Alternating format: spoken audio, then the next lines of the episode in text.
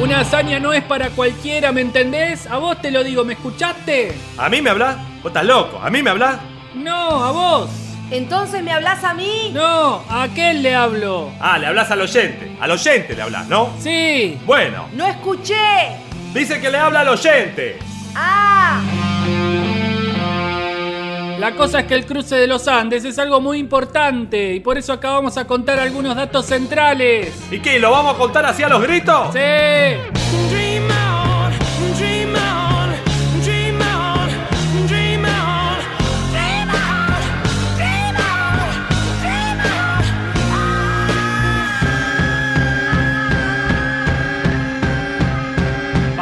San Martín tenía que pensar en todo. Por ejemplo, en cómo conservar la comida fresca, sana, proteica y calórica. Fue muy importante el aporte del pueblo cuyano que le preparaba charquicana al ejército. era un alimento hecho a base de carne secada al sol, tostada y molida y condimentada con grasa y ají picante. En cuanto a la bebida, como no tenían cantimploras, usaron cuernos vacunos para fabricar chifles.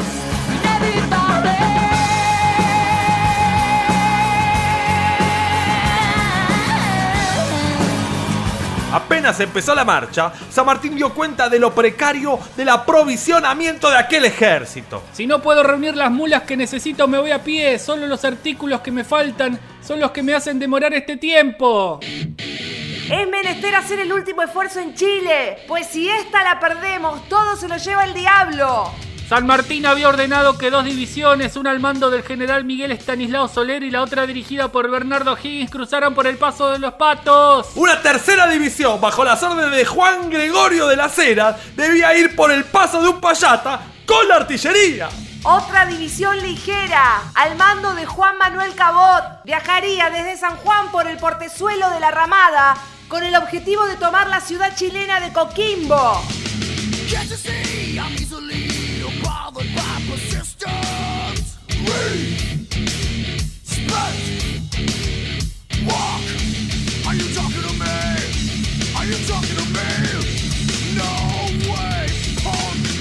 Los hombres del ejército libertador tuvieron que soportar grandes cambios de clima. De día el sol era muy fuerte y hacía más de 30 grados.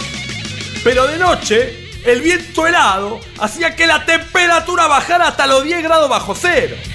A pesar de las dificultades climáticas y de diversa índole, el 8 de febrero de 1817, los dos principales contingentes del ejército llegaron a Chile. El cruce estaba completo. La hazaña se había realizado. Así se pudo establecer una zona liberada que fue la base de operaciones desde donde el ejército libertador iba a lanzar el fulminante ataque sobre Chacabuco el 12 de febrero de 1817. ¡Viva Perón, carajo!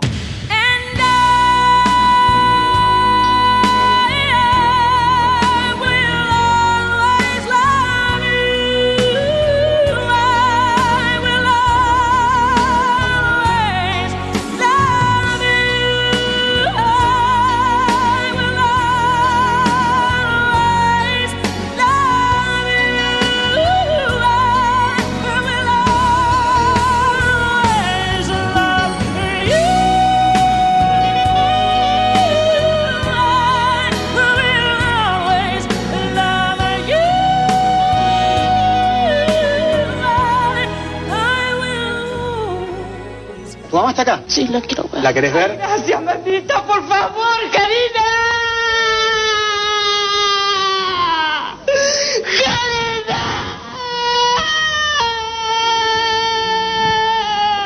Ven.